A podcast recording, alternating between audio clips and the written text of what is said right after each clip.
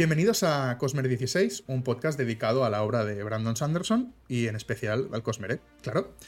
Y hoy tenemos aquí a Dani, Dani Pérez, Mangri, conocido divulgador de literatura fantástica y ciencia ficción y vendedor de libros. ¿Qué tal, Dani? ¿Cómo estás? Eh, hola, muy bien, encantadísimo de estar aquí. Eh, he venido por mi pin, lo confieso ya, pero también para pasármelo bien un ratito. Bueno, bueno, empieza a surgir efecto eh, el llamamiento de los pins, yo creo, ¿eh?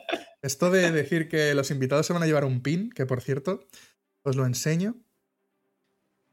y aprovecho, aprovecho para decir que ah, los que cuando se publique este vídeo ya estará en Twitter o X un sorteo por haber llegado a los 500 seguidores de, Twitter. Estoy muy contento y muy emocionado. Enhorabuena, enhorabuena, enhorabuena. Muy merecidas, ¿eh? Que seguramente a mucha gente pensará, ostras, 500 no son nada, pero la verdad que me hace mucha ilusión. Llevamos tres meses, más o menos, y bueno, es como un hito importante, ¿no?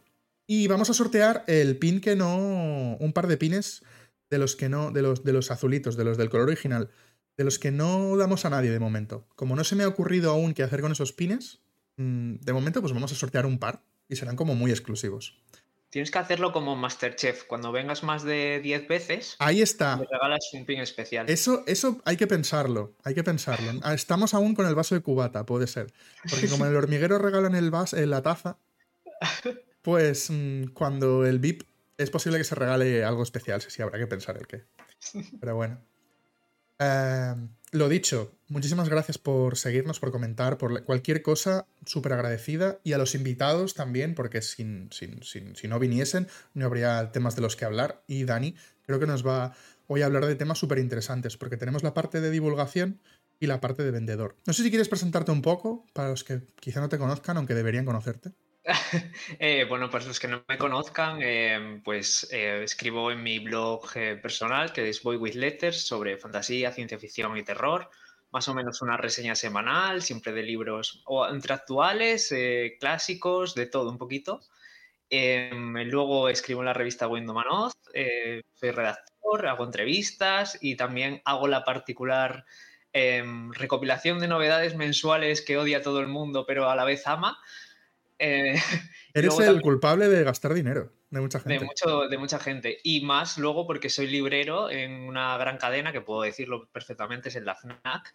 Y em, pues también ahí hago gastar dinero a la gente habitualmente. Y también participo en festivales de fantasía y de ciencia ficción, eh, presentando autores. He podido presentar a mi autor favorito, David Mitchell, tiene que salir ya, por favor.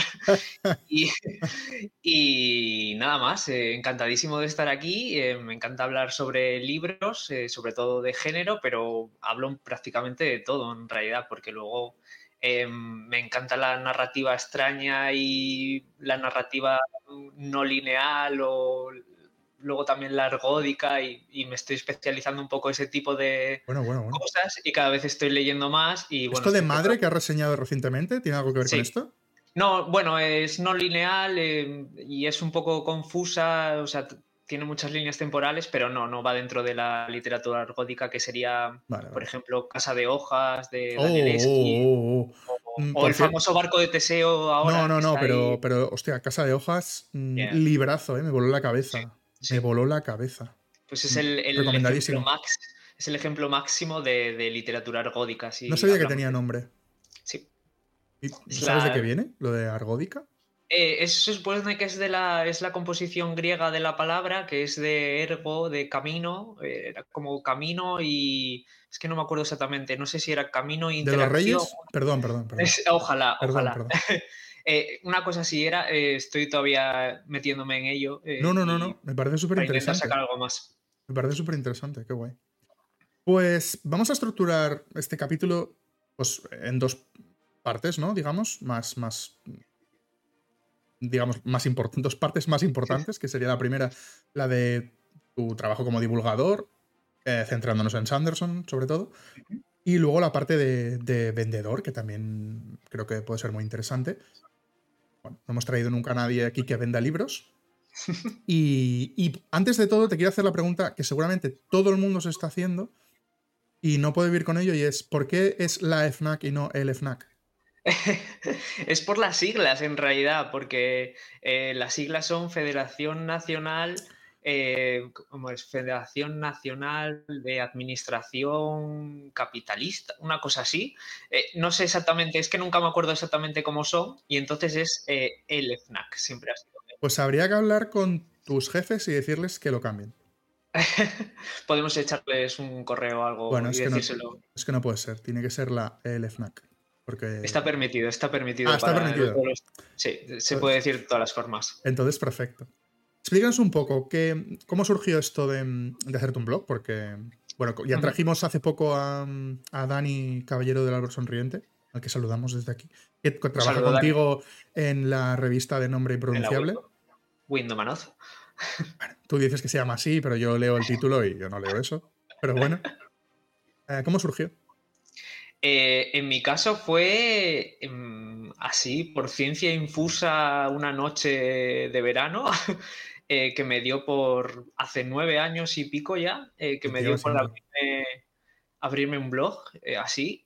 Era cutrísimo además, me acuerdo, tenía un fondo rosa. Yo, yo, re, yo recuerdo ese fondo perfectamente. Es que eres, estabas ahí en primera línea. Bueno, es que fue cuando, cuando empecé yo también un poco más así en serio. Uh -huh. yo seguí a ti, a, a Dani. A... Uy, había varios. Eh, eh, ostras, lo, varios de los verdugos. Alex Páez. Alex Páez también. Y, y Audo, ahí, Audo. ahí, está. Uh, no, no, me acuerdo cómo Ale... era su blog. Wonder. Sense of Wonder. Sense, Sense of Wonder, Wonder sí. Sí, sí. Un clásico ahí, eh, maravilloso. Y la, la, inspiración para muchos, yo diría. Muchis, yo creo que sí, ¿eh? Yo creo que. Sí.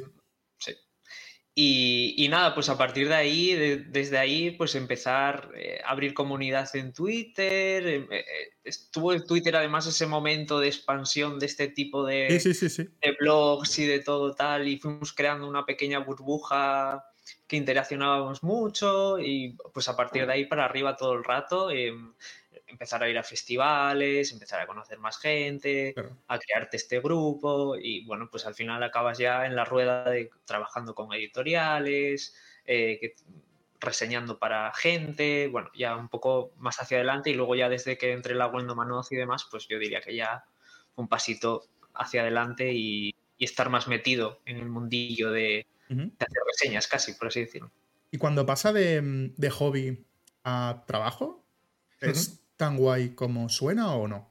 Eh, depende, es que depende de la época. Hay veces que, claro, si te pilla hasta arriba de, de trabajo, agotado o tal, y tienes que llegar a una fecha, eh, claro, mm, ya no se pone la lectura como un hobby, sino que a veces se pone como un trabajo. Y yo tuve un momento, por ejemplo, de que dije, eh, voy a parar y hice un descanso en el blog y en todo porque estaba notando que no estaba leyendo por placer, ni que estaba leyendo obligado, que tenía que leer X libros obligado, y bueno, cuando entres en la rueda, que es la, la rueda de las novedades que le podemos llamar, ¿no? Eh, es difícil salirse y bueno, estar un poco, verlo desde fuera, perspectiva, y cada uno que se tome su tiempo, esto es un hobby, esto es para divertirnos, para evadirnos, para ser felices dentro de esto y nada más. Yo lo llamo la tiranía de las novedades, porque... Sí, es mi artículo, se llama así el artículo que había escrito cuando eso. ¿En serio? Se llama La tiranía de las novedades, está en el blog Uf, todavía. No, me, no te creo. Sí, sí, pues, sí, sí. Ostras, a lo mejor lo leí y me quedé con el nombre, no lo sé, pero hace tiempo que le llamo así. Porque, porque bueno, me, lo expliqué hace poco, me hicieron una entrevista para un compañero que se llama La Posada Esquirlada. Sí. Y, y, lo expliqué, justamente expliqué esto, que, que, yo me tuve que dar de baja de Goodreads, de todos los sitios uh -huh. donde yo publicaba reseñas. Yo leía, pues, 40, 50 libros al año, que es lo que leéis muchos de vosotros y que no es ninguna barbaridad para vosotros, pero que para, para la persona de a pie que, que, es, que, es, que es fan, pero que no está loca por los libros, es una barbaridad. Y, y me, me, provocaba tanta ansiedad el no ir al día con las um, publicaciones que tuve que cerrarlo todo. Y estuve como un tiempo que solo leía mi, mi sitio seguro, ¿no? Sanderson, eh, Sinan Maguire con los niños descarriados y alguna, yo sé, Harry Dresden y alguna cosita puntual. Y ahora he empezado otra vez, me he abierto un nuevo Goodreads, empezando desde cero y tranquilidad y leyendo cosas fuera de las novedades. Leo alguna novedad, pero porque me apetece, no porque sienta que tengo que leerla. Sí, sí, ¿Y a ti no te pasa? esa. ¿A ti no? o sea, Eh, ¿cuántos libros lees al año? Ahora mismo en torno a 120, 100, 120. Anda por ahí también, más o menos. Y lo que intento es hacer un equilibrio eh, al mes. Es verdad que me quiero leer X novedades porque me interesan o Mm, tal. También hago labores de jurado en un festival, entonces hay veces que estar leyendo X libros sí o sí y los tengo que leer ya. Eh, pero luego sí que me intento salir y siempre cada mes metiéndome cosas que me apetezca, como ahora que estoy es- intentando investigar esto de literatura ergódica, pues tengo una balda solo de este tipo de libros y cogerme uno sí o sí y sacármelo, disfrutar y seguir desconectando y vivir y disfrutando esto que, que lo hacemos para, para disfrutar porque no vivimos de ello. La siguiente, la siguiente pregunta era, ¿disfrutas leyendo ahora? ¿Leyendo Sí, ahora 120 mismo. libros? Ahora mismo sí. No, no te estoy poniendo en duda, ¿eh? O sea, No, no, no, decir, no, es una sí, sí. pregunta que creo que, que mucha gente se hará pensando, ostras, 120 libros, esto da a muchos libros al mes, ¿eh?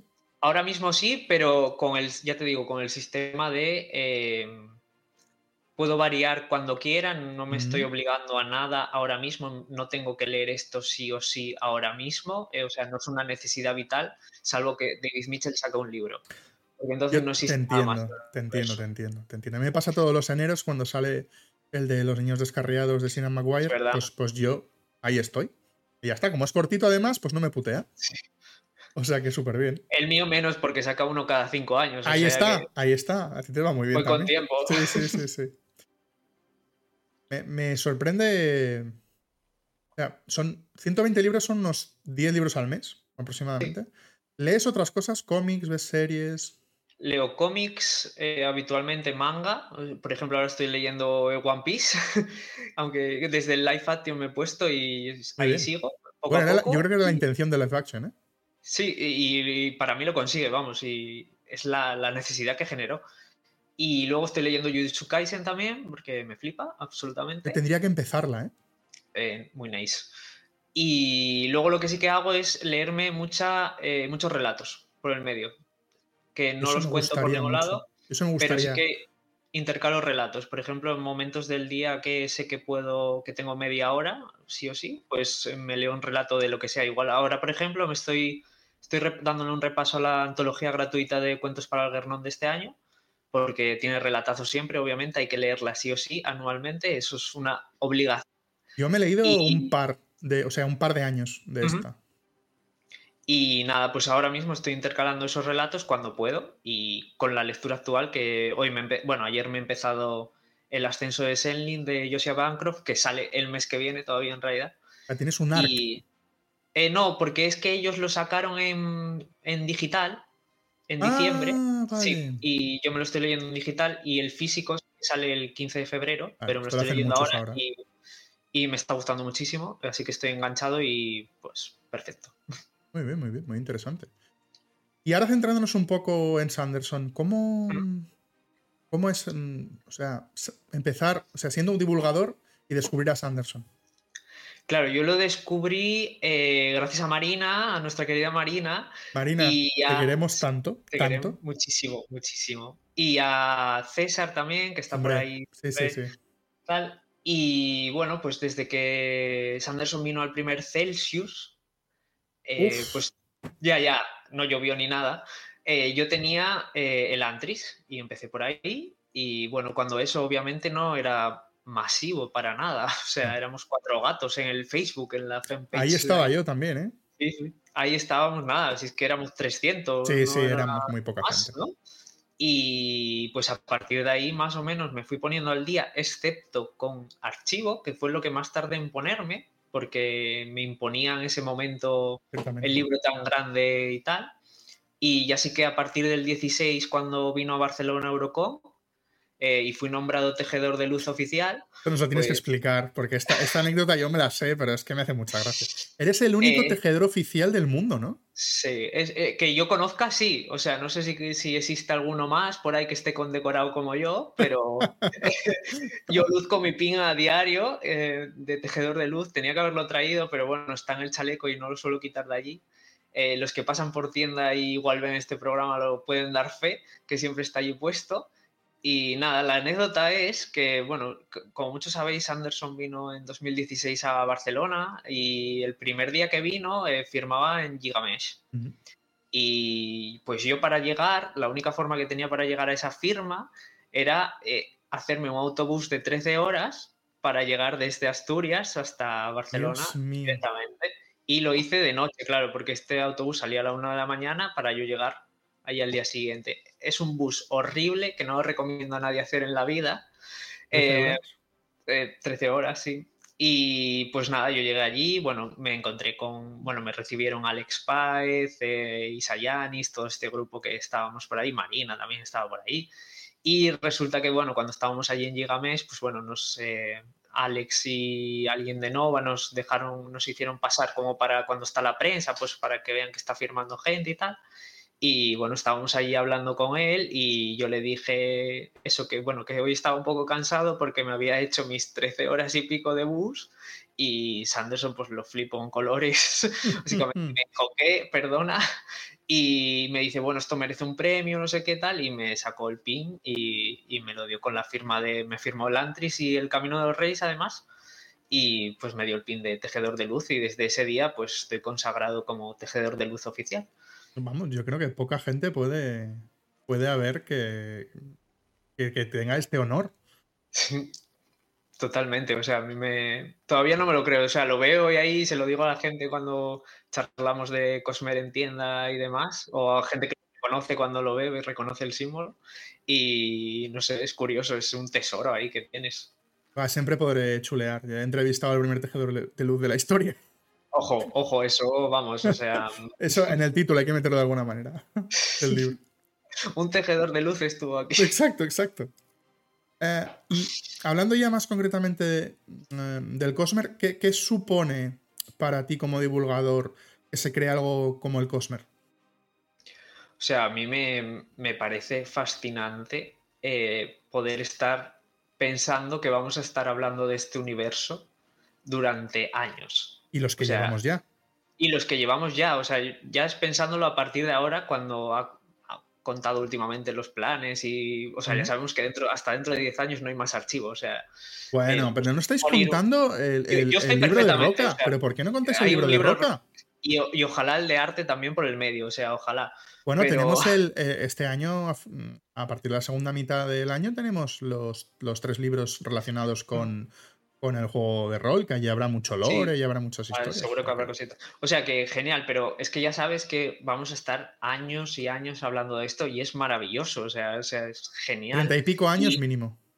Y sobre todo la cantidad de artículos y temas, por ejemplo, como el programa anterior que te mencionaba antes de, sobre la depresión, temas que puedes ir eh, sacando con las relecturas, eh, volviendo a mirar los libros. Por ejemplo, ahora estoy empezando otra vez Camino eh, con audiolibro y, claro, cuando estás viendo cosas que... Ah, digo, no, no digas spoilers, pero en camino hay una cosa que pasa en juramentada que te rompe a eso me A eso me refería, en plan de, claro, ahora sabes a dónde vas a ir y, ves cosas que antes no veías, obviamente, porque era la primera lectura y solo estaba el camino publicado, camino y palabras, bueno, me da igual, pero la primera vez que lo lees no lo sabes, obviamente, y hay un montón de cosas ahí metidas que, dan para analizar y para escribir y para pensar sobre ello. Bueno, o sea, me parece que tenemos para temas para con Sanderson para, agotar. Por eso es un podcast semanal y no un podcast cada dos semanas o cada tres, porque es que la verdad es que se podría hablar de mil cosas.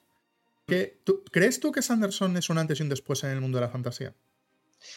Eh, en la actual, obviamente. O sea. Sí, sí. Claro, o sea, ha marcado una nueva era, digamos, como antes marcó Martin hace unos cuantos años con uh Canción de Fuego y Hielo, como antes marcó Ursula. Le como antes marcó Tolkien, o sea, mm, creo que sí que es un antes y un después, obviamente, y que cuando se hable a futuro, vamos a decir así a lo burdo, 50, dentro de 50 años, hablaremos de que 2020, 21, yo diría, por ahí podría ser, eh, alcanzó una nueva cota y eh, ha sido una obra que está empezando a traspasar fronteras de público, que es lo que se ve a día a día en tienda, bueno, es lo que puedes observar. No es normal eh, esa capacidad de venta, por mucho que se expongan muchísimos ejemplares. eh, eso no surge de un día para otro, sino que eso es una ola que va creciendo, creciendo y creciendo.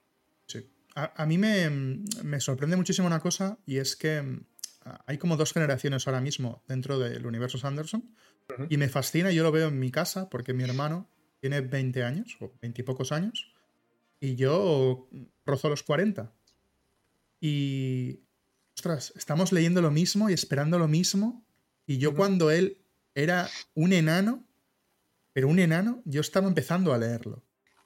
Y me vuela un poco la cabeza el que sea como tan transversal a nivel de edades. Y, bueno, hay gente bastante más mayor que yo en, en los grupos de Discord o tal, que lo están leyendo y, bueno, me sorprende, ¿no? La capacidad de esta, yo qué sé, eh, eh, la ola esta nueva, no, no nueva, miento, pero ahora hay como una, como un resurgir, no, tampoco es un resurgir, pero bueno, está como con mucha fuerza, fuerza el Romantasai, ¿vale? Sí. Pero esto parece que está para un público muy concreto a nivel de edades. Pero Sanderson parece que trasciende todo esto. Eh, es que no tienes un público fijo en Sanderson que digas, es este perfil ahora ha, conseguido traspasar eso y por eso se ha convertido en un fenómeno. Es que es, la simpleza de por qué es un fenómeno ahora mismo, es porque ha traspasado cualquier nicho que hubiera y está empezando a llegar eh, mucho más.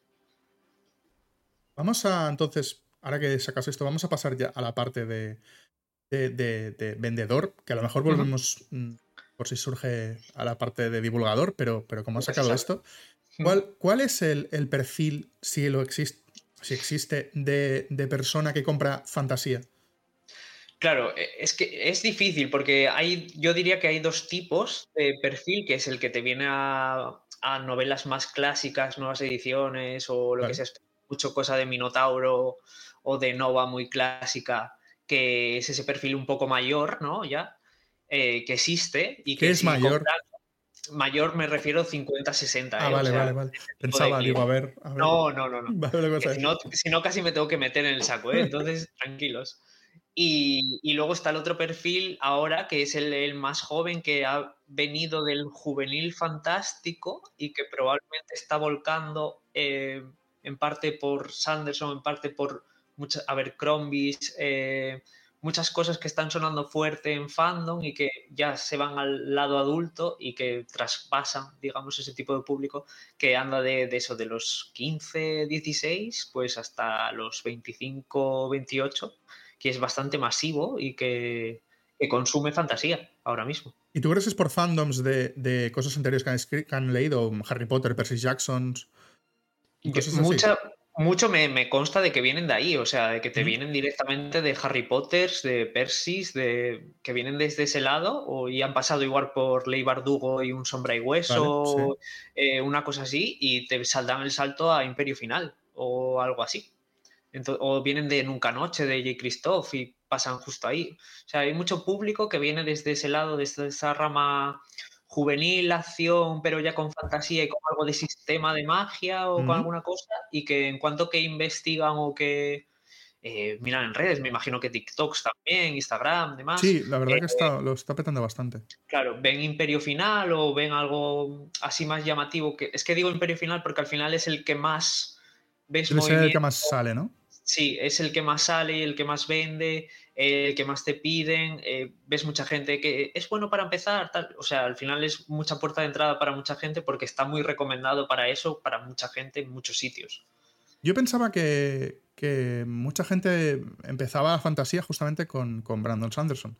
Me sorprende y me gusta que, ya vengan como de, de otros fandoms pero por lo que yo había estado viendo y escuchando, me daba la sensación que Sanderson era como la puerta de entrada a la fantasía. Ahora mismo también lo es, o sea, es la otra, la tercera vía, como así, por así decirlo, de cliente que, normal que te dice, vengo por esto, pero no sé muy bien lo que es. Lo veo mencionado por todos lados. Eh, creo que es fantasía, pero si me puedes contar un poco de qué va. Y tú dices, venga aquí, señor, yo le cuento. le hago la Biblia. Eh, no, fuera broma, sí que es verdad que hay, hay, es lo que te decía, por eso creo que ahora ya es un fenómeno, porque ha traspasado ese umbral de eh, público que es solo nicho. que Es, Eso es, que, se va, que vienen a probar solo porque está tan mencionado, sale en tantos sitios, se habla tanto de él, que hay que ver qué es simplemente. ¿Cuánto llevas trabajando en Pues voy a, hacer, voy a hacer tres años ahora en marzo. Vas a hacer tres años en marzo. Estamos en 2024. O sea que tú viviste la lectura de, O sea, el club de lectura, si no me equivoco, de. No, fue justo después. Mm. Porque te iba a preguntar por Alex el Capo, por si notaste como. Fue justo, fue justo después. me, hablaron, mis compañeros y es verdad que, dicen que ahí hubo un escalón fuerte que en cuanto a ventas de, archivos, sobre todo. Em, muy alucinante de mucha gente que se sumó ahí y que venían pidiéndolo y que se notaba que para lo que era, o sea, y además coincidía en el tiempo con, el club de lectura. Al final fue un salto para, para que se hablara igual más de él, probablemente, o más de Cosmer, o más mm, de obras de Sanderson. Y cuando la gente vuelve te, te, cuentan si les ha gustado, si quieren el siguiente, si no, si paran. Normalmente sí, o sea, sobre todo porque si hay, es que depende también de, cómo haya surgido la cosa, porque si me he parado mucho y hemos podido hablar de Cosme, por ejemplo, hay gente que ya directamente eh, vienen ahora muchas veces a la semana o varias veces a la semana y venimos a hablar de un poco de Cosmer ahí a tienda y tal. Eh, se han creado, es, es, el club, el club del Cosmer de la FNAC. Eh, encubierto ahí, está ahí encubierto un poco. Tengo un, chico que se llama Adri que viene habitualmente, que es muy fan de la rueda también, pero bueno, es un chico que ya venía yo creo que de otros fandoms también, que lee mucha fantasía y por ejemplo hablamos mucho de Cosmer. Eh, tengo varias, eso, varias personas que vienen habitualmente y que, pero que nos conocimos a través de hablar de Cosmer un día porque me pidió algo relacionado con eso. Con el metal perdido surgió mucho, conocía bastante gente de, Sí, hubo como un boom en esa época, justamente. Sí, eh, conocía a mucha gente, es verdad que hubo un boom, el Metal Perdido funcionó muy bien la Twitter, Twitter se hizo como una cadena de hilos de reaccionando a Metal Perdido o a uno de los primeros libros, cual sea de entrada. Y fue justamente en, esa época. O sea, notasteis, ciertamente no es, un, no es una percepción, sino que notasteis su vida. Para, mí, yo la noté en tienda. Yo ya llevaba ahí eh, como medio año largo en tienda, más o menos, creo, un poco más. No, un año ya, claro, no. Es que me confundo en años, yo ya estoy perdido. Ya, es normal. Eh, pero sí que se notó. Y el otro boom eh, se notó este año. Este año, Este año pasado con Trenza, Trenza fue alucinante, de verdad. El nivel de ventas de Trenza de Trenza la primera semana estar agotado, o sea, increíble. El nivel, sí, sí, Trenza funcionó muy bien, eh, había mucha expectativa, se pidió muchísimo. Eh, y es la que mejor ha funcionado y funciona en tienda, o sea, sigue vendiendo. Sigue vendiendo. Para mí es la. A, nivel percepción, sin haber mirado datos ni nada, ¿eh? no, tengo ideas de datos reales. creo que es la que más vende de las cuatro novelas secretas de largo. O sea, ¿Tú crees que es una buena novela para empezar fantasía? Yo también. Es que creo que van las dos cosas ligadas. Es que por ahí va la. Creo que es la clave. La portada, o sea, visualmente funciona muy bien. Visualmente es muy bonita. Luego lo lees, lees la sinopsis y te suena a cosas que te pueden resonar de, tu pasado. De, fantasía, y de pasados, sobre todo. Y luego, si alguien le pregunta si lo puede leer tal, le dices que lo puede leer tranquilamente, que solo hay algún guiño, pero que solo importa cuando lo sepas, pues claro. O sea, al final acaban entrando 100%. Me, gusta saber esto porque desconocía bastante cómo habían funcionado los proyectos secretos al ser un poco, bueno, experimentos. Pero sí que es verdad que yo creo que jugaron muy bien con las portadas y eso hace que al final, ostras, yo aún compro libros por, la portada, ¿eh? Obviamente, o sea, hay cosas que, te tiras como un loco. Solo... mira, la, hace poco en un tuit de, de Dani de Caballero del Árbol Sonriente, no sé qué, comentó o algo así, y aparecía una, portada de un libro que se llama eh, The Book That Wouldn't Burn, de Mark Lawrence. Me gustó tanto la portada que me la tuve que comprar. Y me la acabé el otro día y, me encantó. Y ya estoy deseando que lo traiga alguien aquí traducido. Puede, que tengas puede que tengas noticias pronto. Bueno, bueno. Ostras, ahora me has puesto muy contento. ¡Ay, qué bien! No, no, no, me parece fantástico. Ostras, qué bien. Ya podré ir a sitios a recomendar este libro de puta madre. Mira, em, se me ha ido santo al cielo, perdona. Em, entonces, em, estando en tienda, y como hemos dicho antes, mm, hay un perfil, o hay como dos perfiles más o menos en eh, el mundo de fantasía. Cuando compran a Sanderson, ¿Es un perfil diferente o es el mismo que podría comprar un Úrsula Caleguín un, cuento, o sea, todo el, compendio este de Terramar, por, por, claro, yo, yo, diría que es diferente, o sea, es el perfil más joven, sí, es, sigue, el perfil de compra sigue siendo más joven habitualmente, o sea, no suele ser un, alguien que lea fantasía clásica, no es lo habitual. Hay casos, obviamente, eh, hay mucha gente que viene de la rueda o se ha derivado la rueda.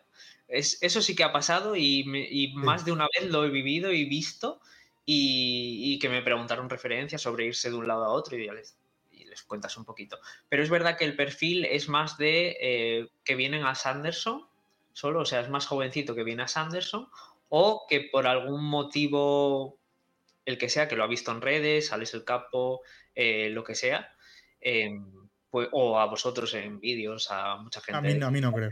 A Puente 4, ¿no? Toda esta gente que hace. Eso ya sí me lo creo. Eh, que vienen directamente a, comprarlo para unirse o para saber de qué es el número o que están entrando, tal. Creo que son los perfiles habituales de compra. Luego, claro, hay excepciones como cualquier cosa. y, cuando vas a convenciones,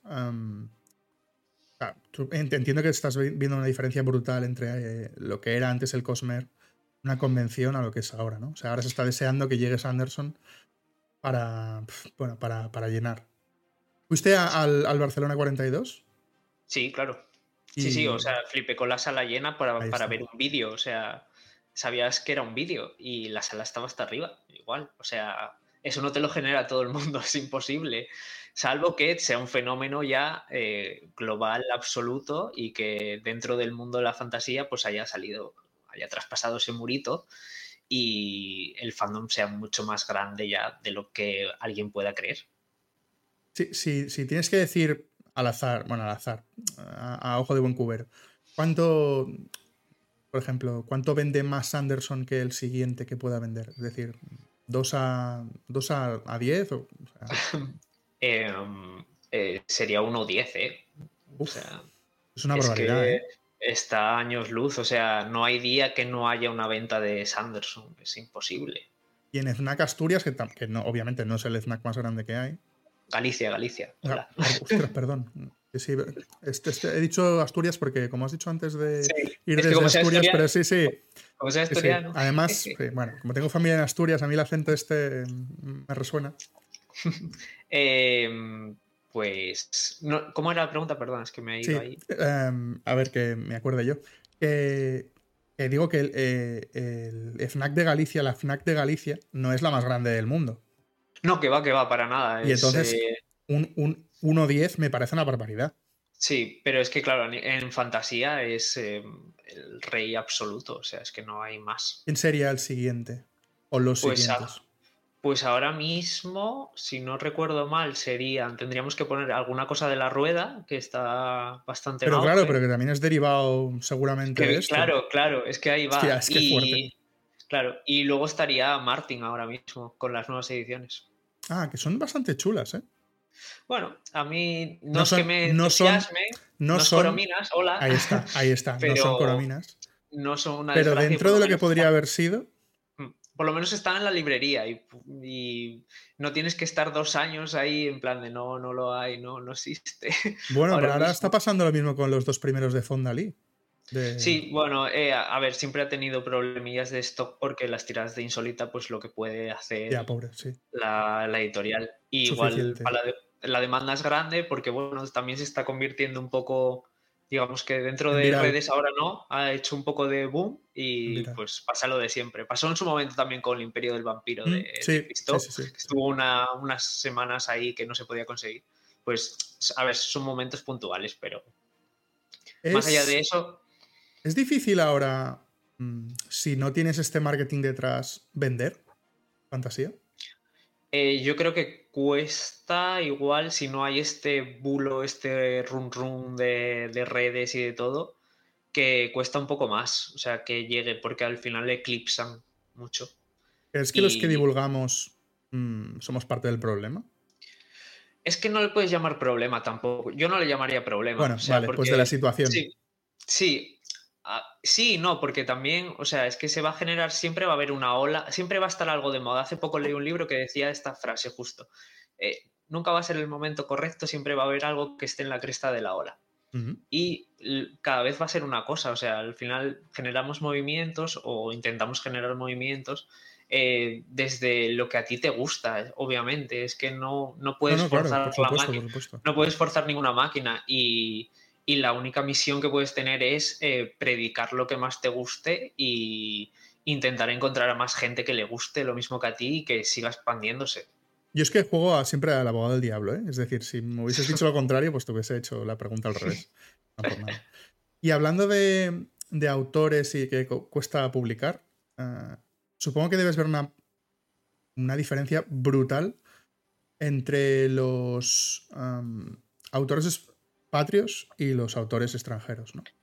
Sí, claro, a ver, eh, las ventas de las patrios yo creo que son más casi por desgracia, en festivales casi cuando tienen presentaciones. están allí y firman libros. Están allí y pueden verlos y hablar y tal, que en el resto cuesta muchísimo. A mí me encanta hacer reseñas y leer libros de gente de aquí, muchos libros del transbordador, de, de, Dilatando no saca tantos, pero saca alguno de gente de aquí también. Eh, intentas también hacerte una idea de eh, ¿Qué se está haciendo aquí? Que hay cosas chulísimas, tanto fantasía épica, ciencia ficción, lo que quieras buscar más o menos. Eh, pero es verdad que cuesta muchísimo que haya una ola y solo cosas como un premio cuando lo damos en el 42 o, un Ignotus o algo de esto es lo que genera ese pequeño impacto para que tenga un repunte ahí de, de, que veas a gente hablando de él y tal, pero si no es, es muy difícil. No sé si te puedo recomendar un autor patrio que me gusta mucho, a lo mejor lo has leído y así aprovecho. Cuéntame. Sergio Morán. Eh, ¿Quieres Parabellum? Te doy todo Parabellum si lo quieres por aquí. es que soy muy fan yo. Yo también, yo también. Y eso que tengo el cuarto sin leer, tengo el cuarto sin leer todavía. El dragón de guante blanco. Ese es, ahí lo Ojo tengo. cómo acaba el tercero, ¿eh? Ojo, el tercero es que el tercero es una rotura de corazón para la vida. Eh, porque claro, pillas el primero. Estamos hablando de fantasía urbana. Para es fantasía urbana en España en España, eh, una gente de lo paranormal, místico, que cambia y que tiene un carácter de agárrate y no te venés. Y, lo que hace el primero y el segundo es que son, tienen mucha acción, tienen mucha comedia, tienen mucho chascarrillo, eh, aún así con su punto de seriedad. Sí, sí, tiene su... Pero el tercero, eh, el, maldito Morán, que hola Sergio, te odio un día más. Te arranca el corazón, ¿eh? te arranca el corazón porque se mete en un trauma emocional de la protagonista y te deja sequísimo. yo no me lo esperaba. no, no, yo tampoco. A mí me voló la cabeza. Mira, le entrevisté en el podcast de la casa de él cuando sacó el de Guante Blanco y le eché bronca allí porque dije, ya te vale, tío. Pues me gusta siempre, siempre que puedo recomendarlo porque el tío se autoedita. Sí. Y, y son chulísimos los libros. O sea, me parece increíble que tengamos autores así. O Concha, por ejemplo, que estuvo en el programa anterior eh, a este, que se va a publicar.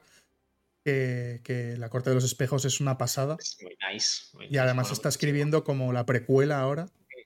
Así que. Sí. Yo que sé, es que tenemos un montón de cosas. El arcano y el jilguero de Ferran Varela. O sea, si te gusta la fantasía. Oscurilla, Aranzazu con su Neyham, o sea. Vaya tela, ¿eh? Neyham. Es que telita y se viene el tercero, que hay muchas ganas. Tengo muchas ganas de ver por dónde sigue. Eh, no sé, hay un montón de cosas, eso. Como hablaba antes del transbordador, que saca estas novelitas así, si quieres probar cosas. Eh, no sé, hay gente haciendo cosas muy guays, pero que, claro, que es muy difícil que, que rompan la brecha. Es, cuesta muchísimo que, que lleguen tanto al público. Es pues habrá que seguir algún, algún divulgador que hable de esto. No sé, quizás yo. por decir a alguien, ¿eh?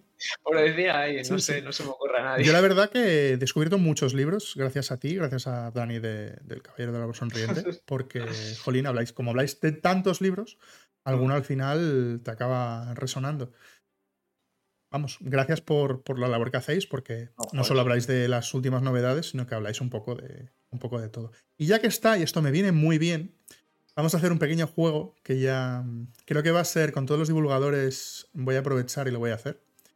Y es preguntarte por tres recomendaciones de libros. La primera, una novedad. La segunda, algo más antiguo, no sé si llamarlo antiguo, pero que tenga más años publicado. Y la tercera, una rareza, una cosa que no se conozca mucho. Vale. Eh, pues novedad había pensado, igual no es tan, tan, tan novedad, porque es A ver, los últimos 10 años es novedad. Vale, vale, es novedad. Entonces, eh, El mar de la tranquilidad de Emily Sandmander. No lo he leído, lo, tengo apuntado. Eh, para mí, la mejor novela de viajes en el tiempo que existe ahora mismo. Oh. Es alucinante porque hace como tres historias muy cortas eh, donde te plantea, te plantea tres escenarios totalmente diferentes y tres personajes totalmente diferentes, y llega un cuarto que es una novela corta bastante larga que eh, te une todo. Eh, entonces, no quiero contar nada más porque yo creo que contar cualquier cosa dentro de, ello es fastidiarlo y reventarla, pero es un novelón, son menos de 200 páginas, más o menos por ahí andamos de longitud, eh, le dimos el premio del 42 porque es que mm, no tenía rival absolutamente, todos estamos de acuerdísimo. ¿Sí? ¿Fue un anime total? un anime total, o sea, no había ninguna duda que era la absoluta ganadora.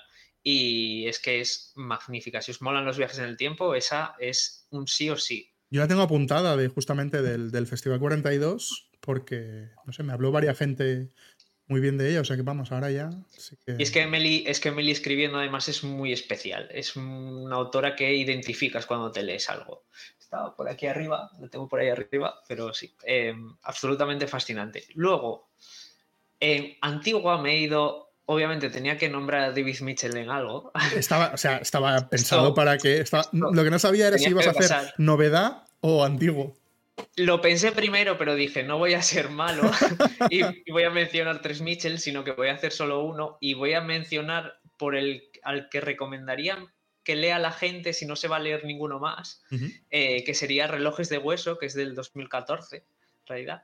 Y recomiendo este porque en realidad es la piedra angular de todas las novelas de Mitchell, que por si no lo sabéis, todas están unidas. Y es esta novela la que te da. La... verso? Existe el Mitchell verso. Sí, sí, y em, esta novela es la que te da la clave. La cosa va un poco de em, una chica que cuando es niña, por así decirlo, se escapa de casa y hace una especie de trato sin querer con una señora. Luego vamos viendo la vida de esta chica que se llama Holly desde su niñez, que es esta primera novela corta, y a través de seis novelas cortas diferentes con diferentes personajes principales que la narran, pero siempre con Holly por ahí apareciendo, llegamos a una especie de, descubrimos una especie de guerra entre seres inmortales de dos facciones diferentes que pululaban por el mundo. Y a través de ella, pues mm, conectamos todas las novelas de Mitchell y hacia atrás y hacia adelante, que es una cosa que hace él habitualmente. Todas las novelas funcionan como un mandala, eh, son diseños intrincados que se van poniendo unos encima de otros y van cobrando nuevos significados cada vez que se añade una nueva novela eh, que juega con eso. Y relojes, pues es la, digamos que es la que yo recomendaría a todo el mundo porque es muy fácil de leer, es muy película, por así decirlo, eh, pero a la vez tiene todas las cosas que él suele hacer, que son novelas escritas a través de novelas cortas, eh, cada tipo de novela cambia de forma, de estilo, de personajes, de todo, y a la vez eh, meter la fantasía, como hace un poco Gaiman, de por debajo de la realidad. Yo este libro me lo leí en una sentada y media por tu culpa. Es lo único que he leído de él, eh, debo decir, pero es verdad, o sea, lo recuerdo y digo, ostras, no sé por qué no continué, tengo muchas ganas. Mm, yo, también lo recomiendo, es un, librazo. Es súper cortito, o sea que sí, lo puedes leer en dos días, lo tienes leído. 600 páginas. Eh, pues si no te has leído La Casa del Callejón es el que debes leer porque es la continuación. Buah, te voy a tener que preguntar, voy a necesitar una guía del Mitchell Verso. Está el artículo en el blog, eh, arriba en la cabecera, así que quien quiera visitarlo y tenga interés, pues ya sabe dónde está. Eh, pero sí, te tienes que leer La Casa del Callejón porque es eh, la secuela no secuela. Es una cosa así un poco extraña. Uh. Pues sí, sí, seguro que me meteré porque, bueno, mm. ya, o sea, hablas siempre de, este señor y. Es, como. Yo creo que es. Eh, hacemos el símil de Malaz con, el otro Dani. Sí, sí. sería mi Malaz, sería mi Malaz. o, mi, o mi Cosmer. O sea que. Además es gracioso porque este, este, año los dos Danis hemos conocido a. A vuestro. a nuestros ídolos y no sé, yo me he hecho muy amigo además de mi ídolo y es No me que digas.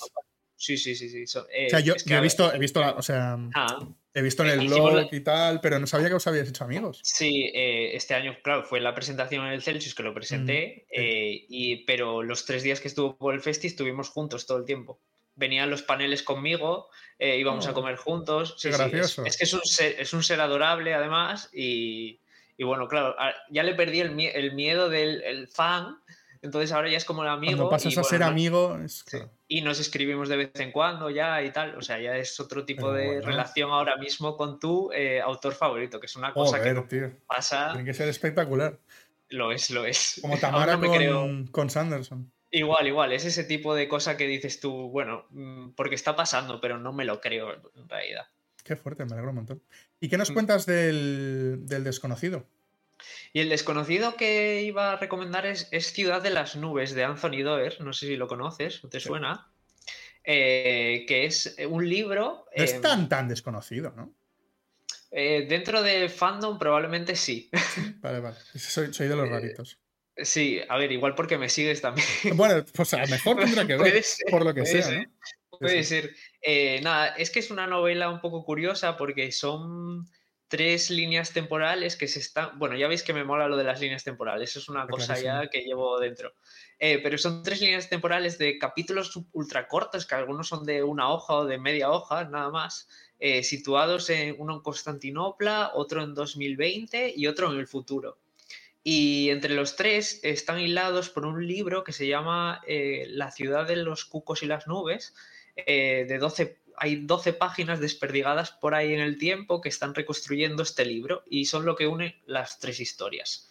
Y bueno, al final es una oda a los libros y a los que nos gusta leer y evadirnos dentro de los libros. Y la entonces- portada, ¿eh? Y la portada es maravillosa también. Pues me este, ahora que has dicho este, me viene muy bien para volver a hablar de The Book That Wouldn't Burn. ¿Lo has leído? No lo he leído, lo tengo ahí, o sea, porque me lo han recomendado mucho. Leti de Fantástica Ficción, una señora Sí, que seguir. Fantástica Ficción es Eh, otro de los blogs míticos. sí o sí. Eh, pues me lo recomendó muchísimo. Me dijo, esto te va a gustar porque va mucho contigo. Ahí y, está. eh, Es que líneas temporales, libros. Es un libro que habla sobre libros, sobre el gusto de leer, sobre el gusto de escribir. Al principio no parece que vaya a ir de eso, pero ostras, me lo acabé antes de ayer. Y ya estoy leyendo una historia que hay cortita em, sobre el universo y ya estoy deseando que llegue abril. Y ahora que me has dicho esto, esto que me has dicho que a lo mejor alguien lo trae, buah, estoy súper contento. Además, la portada es una pasada, es una es muy maldita bonita, locura. es muy bonita, es muy bonita. Entre ese el de Tchaikovsky, el último este, no sé pero sí, otro, de otro, otro de Tchaikovsky, joder, este le falta, le faltan traducciones, ¿eh? A este señor. Sí, sí, Aquí. No, no sé cómo, es que le, le faltan, le falta parar un poco también. No, me refiero, me refiero a que tendrían que traerlo más a España. Sí, viene al, cel, viene al cel. Ah, sí, bueno, pero lo que no hay es traducciones. Ojalá. Tenemos más en catalán que en castellano, tú. Sí, sí, sí. A ver si le van pena. poniendo remedio poco a poco. Espero que sí, como mínimo mm, está la de fantasía tocha que tiene, la de la de ecología. Hmm, oh, bueno, Es dura esa de traer, me parece a mí. Yo también lo creo, pero bueno, ojalá. Eh, volvemos otra vez. Esto lo, lo iba a hacer al final, pero bueno, ya que estábamos con un poco de recomendaciones de libros, creo que era, Hmm, era un buen momento y así también cortamos un poco eh, el tema. Vamos a hablar, ya que te gusta también la parte de, de ciencia ficción, que a mí no tanto. eh, ¿Qué crees que va a pasar con Branderson y la ciencia ficción? Porque todos sabemos que va hacia allí. Sí. Eh, yo me huelo un Star Wars por ahí, ¿eh? Ojalá, porque eso no es ciencia ficción, eso es fantasía. Mira, no me quito esto, pero, pero debajo a lo mejor hay Eh, un o Mandalorian. sea, tras leer El Hombre Iluminado. eso es y- muy Star Wars. Y Yumi, cosas por ahí. eh, bueno, El Hombre Iluminado es muy Star Wars, es 100% Star Wars, casi por así decirlo. Sí, sí. Eh, yo me huelo que el tipo de fantasciencia, por así llamarlo, creo que vamos hacia ahí. Me, me- me da la nariz, vamos, que vamos hacia ahí. Con Sanderson, sus características, su ciencia, su... pero creo que vamos hacia algo así. A ver, la verdad que su fantasía es muy científica, es decir, tiene una explicación para todo. Entonces es verdad que es bastante sencillo poder extrapolar esa parte de la explicación de cómo funcionan las cosas a la ciencia ficción. Hmm. Pero ¿tú no crees que es un movimiento muy arriesgado? Es decir, hay mucha gente que le mola mucho la fantasía, pero que no le gusta nada la ciencia ficción. Sí, yo creo que es arriesgadísimo. O sea, eh, ya primero, o sea, lo de hacer, eh, por ejemplo, de era, era 1 a era 2, ¿no? Cambiamos absolutamente ya el tipo de fantasía que estamos leyendo. Y hay mucha gente que le cuesta más una que otra, probablemente. Sí. Y, y cuando pasemos a era 3, pues. Fantasía eh, urbana vamos- era 3. vamos a pasar a- va a pasar lo mismo. Yo creo que va a haber que adaptarse eh, y ver qué te parece, porque hay mucha gente que probablemente no ha leído ese tipo de fantasía, porque solo se queda en la, en la épica o en el Grimdark o Abercrombie, eh, Martin y todo esto, ¿no? Probablemente. Entonces yo tengo curiosidad por ver qué le parece al público en general, a ver a dónde vamos. Yo era 3 estoy seguro que a mí me gustará, porque yo, a mí me gusta mucho la, Yo también. la- a mí me gusta mucho la fantasía urbana. O sea, una de mis sagas feti- fetiche es Harry Dresden.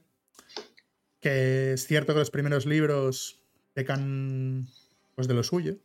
Pero Son que los, pero últimos son una cosa, están muy guapos. Cómo hila todo, cómo todo tiene repercusiones. Y creo que esto lo hará muy bien Sanderson, porque bueno, hemos visto destellos en Era 2 de lo que puede llegar a ser la fantasía urbana em, en los años 80. Sí, hay momentos ahí. Sí, Pero me da miedo el pasar ya a steampunk, ciencia ficción. No sé, Es que no sé cómo lo recibirá la gente. O sea, yo sé que a mí me costará. Claro, sí, pero no sé cómo dentro del fandom que viene de algo más épico, súper eh, espadas, no sé qué. Sí, sí, tal, espada y brujería. eh, y pasar a un rollo cyberpunk, casi por así decirlo, entre fantasía y pero mucha ciencia, eh, como con Yumi o cosas así. No lo sé, es que no sé cómo lo va a recibir. O sea, a mí eh, estéticamente me flipa y probablemente me vaya a gustar más que muchas cosas de que antes. Y, por ejemplo, a mí Era 2 me costó muchísimo al principio. No, a mí no me casaba con mi tipo de, de lectura. Pero o no era- era- ¿Era, por, por, por el setting o por el libro concreto de Sombras Bueno, de Identidad? a ver, también fue por el libro en concreto al principio, yo creo, un poco. Vale, vale. Aleación de ley hizo mucho daño en su momento. Ostras, yo en relecturas, Aleación de Ley lo he, apreciado, lo he aprendido a apreciar mucho, pero Sombras de. Identidad no puedo, ¿eh? Ya, es que son, no sé, son libros complicados de, de exaltarse con ellos, por así decirlo.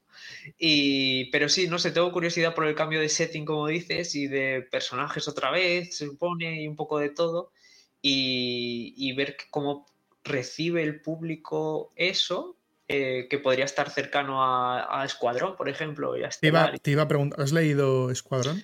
Escuadrón sí, no, no he continuado todavía, pero sí que con intención de continuar, porque a ¿Y mí qué- sí que me gusta. ¿Qué te parece como...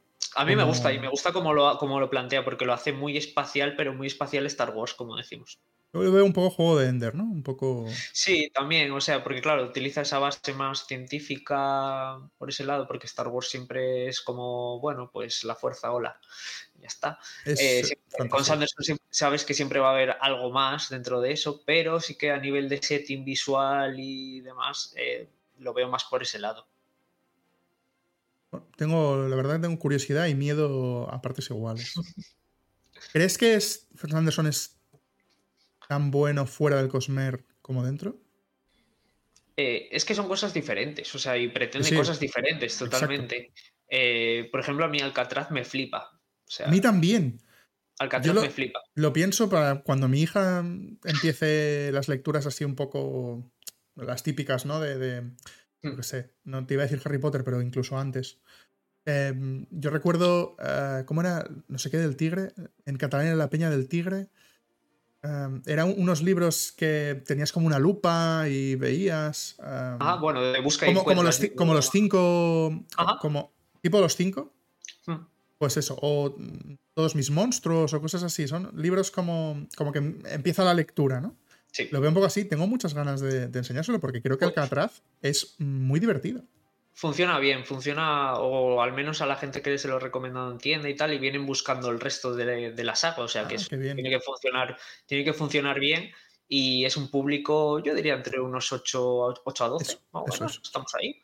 y, acaban derivándose a, Percy, a un Percy, a un Harry, a algo así que siguen dentro de la fantasía, pero ya vienen de ahí y suelen, o sea, suele gustar y a mí es que me hace muchísima gracia y, me parece una serie además que tiene eh, unos mensajes y un sentido tan guay que, no sé por qué no la lee más gente, me da mucha pena, porque bueno, porque sí, porque está enfocada a esa edad y a mucha gente cuesta, yo lo entiendo. Eh, pero los mensajes y, el sistema que mola muchísimo porque es Está Muy guay, muy guay. Con portadas espectaculares de Marina. De Marina, eh, que son las ideales. Es verdad que se reedita ahora con las de Haile las originales, sí, sí. que ya han salido los tres primeros y están por tienda. Pero las de Marina son, vamos, eh, icónicas. La versión que hay que comprar, ¿eh? Son las icónicas ahora mismo. Qué bien. Tú dirías que yo, yo siempre hago como esta escalada, ¿no? Mm, eh, Jerónimo Stilton, Alcatraz y Percy Jackson o Harry Potter. Em, todavía, a ver, es que metería, por ejemplo, o sea, por ejemplo, yo haría eh, Jerónimo Stilton, sí, Amanda Black de ah, Muy buena. Y, luego sí que me iría a Alcatraz, sí que me podría ir, pero necesitas un pasito por el medio todavía, sí, por el tipo de, narración. Y luego sí que eso, ya Alcatraz, Persis eh, y ya Juegos del Hambre y ya se quiere cortar las venas. Veo que no, tiras mucho por ahí, ¿no? Eh, no, no, o sea, Juegos del Hambre guay, pero es para sufrir ya. Sí, sí, exacto, exacto, ojo, eh. Sí, sí. ¿Qué te iba a decir? Veo que, eres defensor de la, de la lectura juvenil. Sí, bueno, lo sabes bien que en el blog. Sí, sí, por eso, por eso. y es una cosa que me alegra porque a veces está un poco denostada y sabe como un poco mal, ¿no? Es como que, ostras, no puedes leer novela juvenil, es, como... Está mal, no sé por qué. Sí, como que no perteneces a ese grupo de edad. Es para un grupo concreto, eso no lo puede leer nadie más. y además como que incluso la gente que le toca por su edad es como, va, estos están leyendo esto. Claro, porque quieren leer cosas de adultos. Nosotros tenemos que leer cosas de adultos y, no sé, una cosa que me fascina siempre es cuando lees una reseña y te dicen, es que es muy juvenil y es como... Pero eso ponerlo como punto malo, ¿por qué? Claro, es que no lo es, o sea, es un... Es, una descripción de algo. Es una, etiqueta concreta que sabes lo que te puedes encontrar, pero bueno, en el juvenil español tenemos cosas como eh, Juegos del Hambre, eh, tenemos cosas como eh, Sombra y Hueso, que recomendaría más Seis de Cuervos antes porque es mucho más genial. Sí, yo también.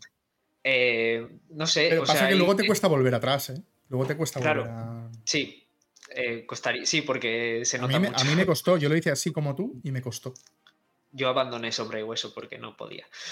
Por eso mismo. Eh, pero bueno, hablando de eso, que sí que el juvenil, es que no entiendo nunca por qué hay que delimitarlo a una edad si sigue siendo literatura, siguen siendo libros y siguen siendo cosas apetecibles para cualquier tipo de lector que le pueda gustar.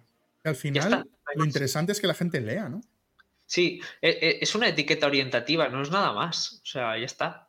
Es como en el manga, el shonen, el shoujo. Igual. El seinen. nosotros, por, en teoría, no podríamos, no deberíamos leer shonen. sí, sí, exacto. Y, y, al ni mucho menos. Bueno, ya, y ahí, estamos en One Piece, ¿no? Y en Jujutsu, yo, y, Ah, que sí, que luego te lees tu Akira y lo que tú quieras y no y tu Monster y tu ¿no? Century Boys lo que tú quieras. y me encanta también y me flipa, pero puedes irte a lo otro, disfrutarlo como un enano y, al final está para esto. O sea, no, no hay ninguna prohibición que nos diga que no puedes leer nada por la edad que tengas y está. Claro que sí, claro que sí. Antes de pasar ya a una nueva sección eh, a partir de ahora creo que instauraremos, Voy a hacer la última pregunta sobre Sanderson. Y es, ¿qué crees, como persona que ha leído miles de libros, que no hace bien Sanderson? Escribiendo. Que no hace bien. O que crees que se puede mejorar, o que crees que. Bueno, que por ahí no. Eh, para mí, mi problema o lo que me suele costar, eh, y suele ser en archivo además siempre, eh, es las cargas de infodumping a veces científico loco, en plan de me desato. El ritmo de la guerra, ¿eh? El, ritmo, el no ritmo de la guerra, eh, como yo le llamo, em, creo que a veces peca de quiero exponer tanto, tanto, tanto, tanto que me centro solo en eso y hago que la lectura sea ruda, que sea eh, árida durante 10 hojas y luego sí que vuelvo a lo mío y te meto el Sanderlancha y hasta el infinito, pero tengo ahí mis 20 hojas que te vas a pudrir de información que sí que muy guay, sí molan para analizar y para sacar cosas, pero a mí eh, narrativamente es una cosa que, me, que creo que, debería, que, que, se podría pulir y que podría estar mucho más sencilla eh, o más dispersada dentro de un texto eh, de otra forma que concentrado en píldoras de Navani echando pestes ahí ocho años. Vigila, ¿eh? Porque casi sueltas spoilers, ¿eh? Ya, ya, me he hecho ahí como... Uh. Sí, sí, bien, bien, bien. Uh. Entiendo ¿eh? que pueda pasar eso. Yo en el ritmo de la guerra, justamente en ese libro lo entendí. Sí, sí, no, sí tiene todo el sentido. Porque son los personajes que lo explican. O sea, no es el haciendo de narrador que te explica cómo funciona. Pero sí, sí, entiendo que puede o sea, para, mí tiene, tiene sentido también que esté, pero pensándolo de una forma narrativa y como que, al, que agrade un ritmo de lectura, eh, creo que el, a veces se excede y se viene arribísima con este tema y se explaya como que no puede más. Pero este, por lo que estoy viendo entiendo que es de tus autores favoritos, ¿no? Eh, sí, obviamente, o sea, no... O sea, no hay duda, obviamente, porque me lo leo todo y si no, no me lo leería todo al poco de salir. Es verdad que yo no soy una persona que suele ser extremadamente... Eh, que va fuerte con el hype de un autor, ¿Mm? salvo Mitchell. ¿Mitchell? Obviamente porque sí, eh, pero con Sanderson sí que leo prácticamente todo, prácticamente según va saliendo. ¿En inglés o en español? No, en español, siempre he leído en español. En inglés me leí Esquirla del Amanecer, eso sí que me lo leí en inglés, porque se dio con un tier de estos. Sí, sí, sí. Sí, recuerdo, eh, porque no salía en castellano hasta más adelante. En archivo 1, sí. Sí. Y, y, luego sí que en castellano se han ido saliendo. Algunos por el hype sí que en el momento, como Trenza, que sí que me lo leí nada más que salió o Metal Perdido, obviamente, porque había ahí, estábamos ahí revolucionados todos, obviamente. de años que esperábamos ese libro. Pero, por ejemplo, El Hombre Iluminado me lo ha acabado hace un par de semanas, más o menos. O sea que voy. Con lo que decíamos antes de la tiranía de la novedad, pues ese, ese aspecto justo es de mis autores favoritos, lo sigo, me gusta, me emociona además con muchas cosas, eh, o cuando hay anuncios o tal, pero eh, con respetando la, lo que me guste o que me apetezca en el momento. No tiene por qué ser siempre 100% Sanderson. ¿El hombre iluminado qué tal a todo esto? Eh, no me ha entusiasmado, pero sí que me parece, o sea, como novela me parece floja, pero como info de Cosmer y de teorización futura, eh, me parece un andamio fuerte. Es que en el capítulo anterior a este, que es el de la entrevista con Lo vi, lo vi, la, vale, fundación. Vale, vale, vale, vale. Es que eh, ahora, creo que se lo voy a preguntar a todo el mundo por, por, por bueno, por, por, ya casi el meme, ¿no? Yo creo que eso va a quedar en, meme del programa. Pero bueno. Y como te iba diciendo, vamos a acabar, pero vamos a acabar de una manera un poco diferente. Eh, el otro día pregunté por Twitter eh, qué preguntas te harían sin saber quién eres. Porque normalmente no digo quién viene hasta, hasta que ya hemos grabado, por lo que pueda pasar. Y, salieron, la verdad que salieron preguntas interesantes y graciosas. Y entonces, pues, pues te voy a preguntar. Primero la más, te voy a hacer primero la más importante.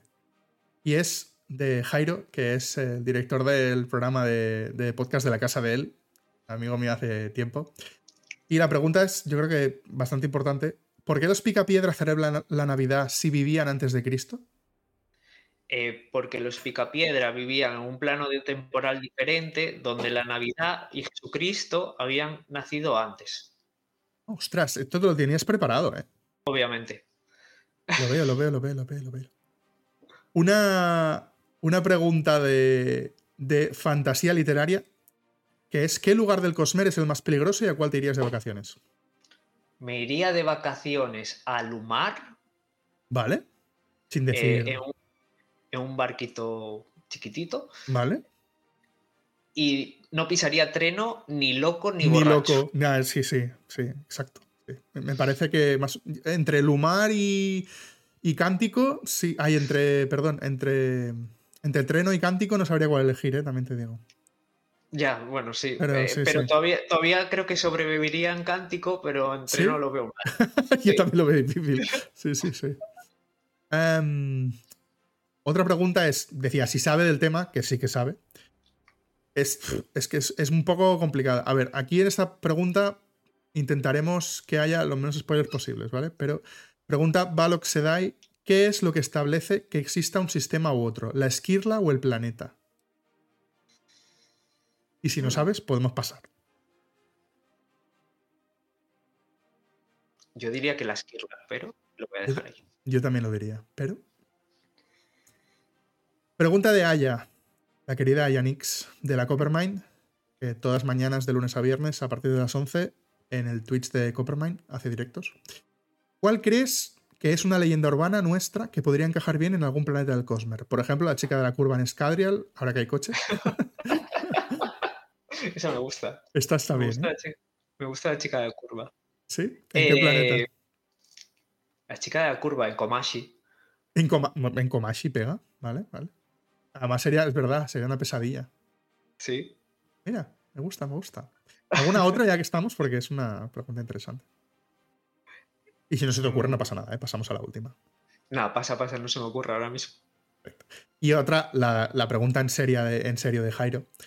Eh, La primera, obviamente, era un poco troll. Eh, dice: Yo le preguntaría a esa misteriosa persona cómo de abrumadora le resultó la primera lectura de los libros publicados del Archivo de las Tormentas. Que me parece una pregunta muy interesante, a pesar de que la haya hecho él. Eh, pues abrumadora en cuanto a que me costó eh, ponerme con el primero.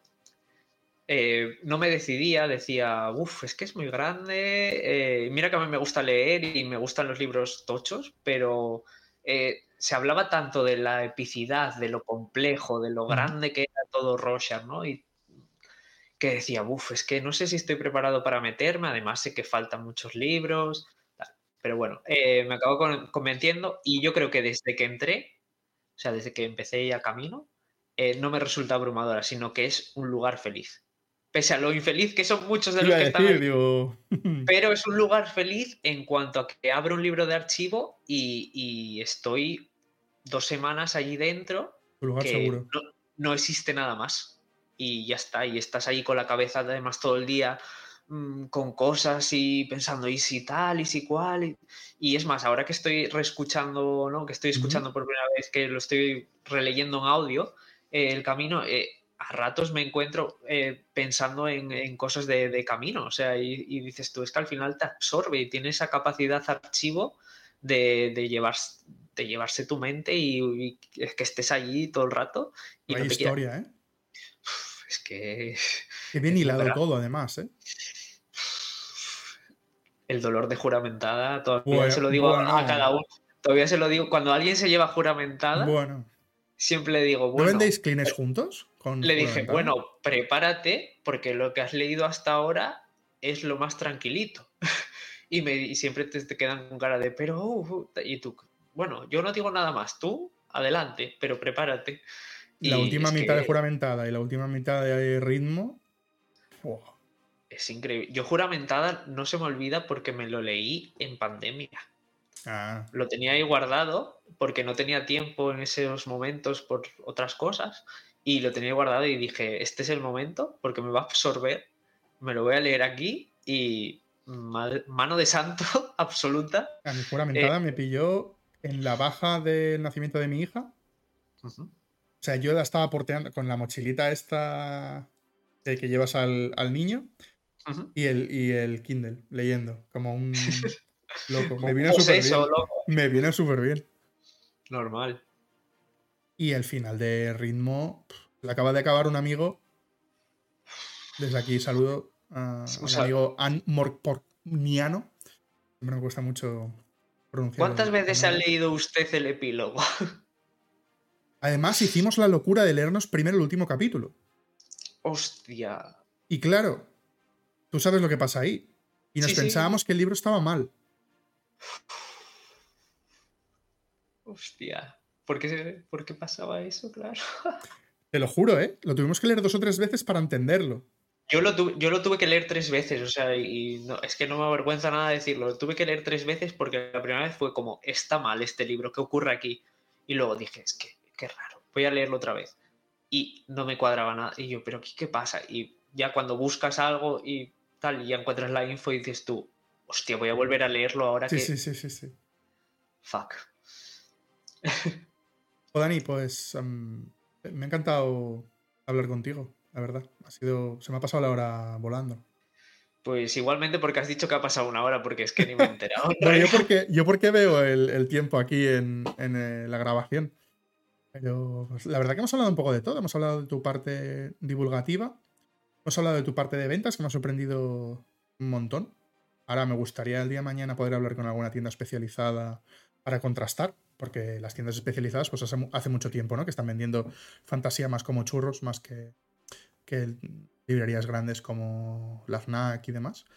Pero creo que has dado datos muy interesantes. Yo creo que si quieres repetir, sería interesante repetir. Eh, estaría encantadísimo de venir a hablar de lo que sea. De Cosmer puedo hablar lo que sea también porque estoy al día absolutamente. Me o parece perfecto. no hay ningún problema. hab- habrá que montar algo ahora. Yo creo que normalmente lo que monto son, son esto, pequeñas entrevistas, pero en algún momento habrá que montar algún tipo de debate con más gente. Gente que sepáis de cosas para, para que os metéis mierda entre vosotros y llego de moderador. Yo me imagino a Jordi y a ti hablando del hombre iluminado. Uno diciendo, es una puta mierda. Y tú, Y yo, bueno, calma, ya, calma". pero a ver. Yo soy muy conciliador. Sí, sí, este por eso, por eso. muy- Por eso, por eso. Sería Oh, pues, pues seguro que antes de que. Iba a decir antes de que acabe el año, pero eso seguro. En, en pocos, en pocas semanas o pocos meses, eh, seguro que contacto contigo porque explicas las cosas súper bien, como en el blog. Vuelve a repetirnos tu blog y tus redes por si la gente te quiere seguir. Bueno, la- Vale, por si la pues- gente te quiere seguir, no. La gente te va a seguir. La poca que, Eh, que falte. Eh, mi blog es Boy with Letters y mis redes siempre son arroba mandri con dosis latinas. Que si estáis eh, viendo el vídeo, está allí abajo de su cara. Y nada, que yo encantado de recibir a gente nueva, tanto de Cosmer como de no Cosmer, de lo que quiera. Y si sois de Coruña, si os pasáis por la FNAC y saludáis por ahí, eh, encantado también. Tengo un viaje previsto, pues habrá que pasar por la FNAC. Sí. Y además, bueno, te tengo que enviar tu pin, que espero, espero y deseo que vaya a la chaqueta. Bueno, al, al va a, haber, va, a haber, va a haber foto con el chaleco y Ah. el pin al lado, de- al lado del tejedor de luz. Eso, eso, eso. el pin de, de Cosmer 16. Bueno, yo creo que va a ser sitio de honor, ¿eh? Obvio. Y viene, y viene con doble sentido lo de sitio de honor. No, no, yo aquí lo dejo. Cada uno que. El que, el que sabe, sabe. Y el que no, que lea. exacto. Bueno, Dani, como dice nuestro querido oyente Kelsier, siempre habrá otro capítulo de podcast más. Hasta luego. Chao.